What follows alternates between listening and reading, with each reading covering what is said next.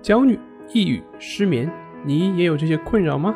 李洪福老师新书《情绪自救》教你摆脱的具体方法，快来读读吧。今天要分享的作品是：所有人际关系的问题，都是因为没有看到需求。电影里面的一位妇人对自己的老公吼道。我在外面被人欺负，你不去帮我，反而说我不是，我要你干什么呢？这段话说的很有趣。我要你干什么？这让我想到人与人之间关系的根本的问题。人和人为什么会建立关系呢？我想上面那句话已经说明白了，那就是需求。如果这个需求不存在了，那那个关系就会改变。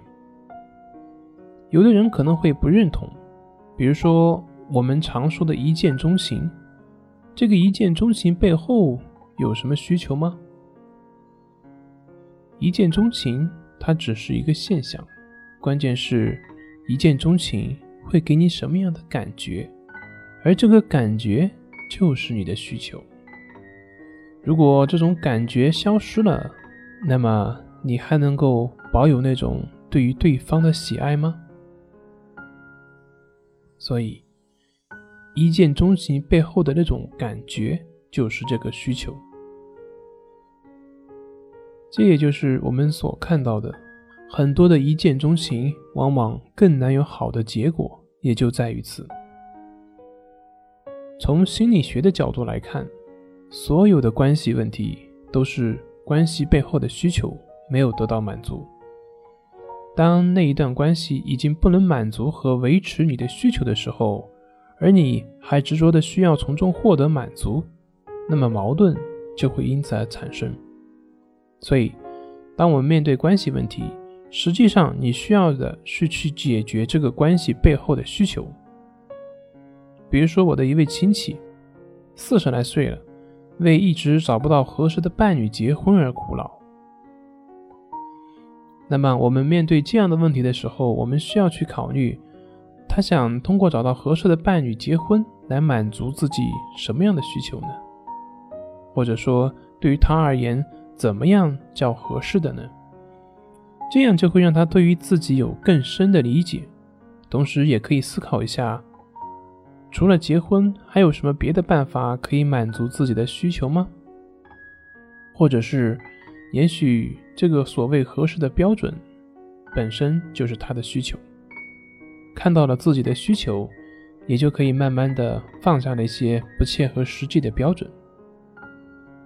一旦我们的这个需求被了解到了，那么内在的那种执着，它就会消除。再比如，一位纠结离婚的人。一方面感觉在婚姻中找不到激情，另外一方面担心离了之后会更没有安全感。所以，我们看到的就是他需要一个激情，还有一个需求就是安全感。那么这个时候就可以试着去了解，离了之后他就会有激情吗？没离的话就一定不能有激情吗？通过这样一些了解，慢慢的我们就会发现，其实。离不离婚并不重要，重要的是，其实我们还有其他的方式去满足自己的需要，而不是通过这样一种决绝的方式。所以，当你陷入到关系中的迷雾时，不妨冷静下来，看看自己内心到底有什么样的需求没有被满足，而要满足这样的需求，是不是只能这样做呢？正如情绪自救中所说的。当你有更多的方式能够满足自己，你对于关系的执着也就会放下。而和大家所认识相反的是，你的关系反而会变得更加的和谐。因为当你没有执着的时候，你与人的交往就会变得更加的自在，更加的单纯，也会更享受其中。这里是重塑心灵心理训练中心，我是杨辉，我们下次再见。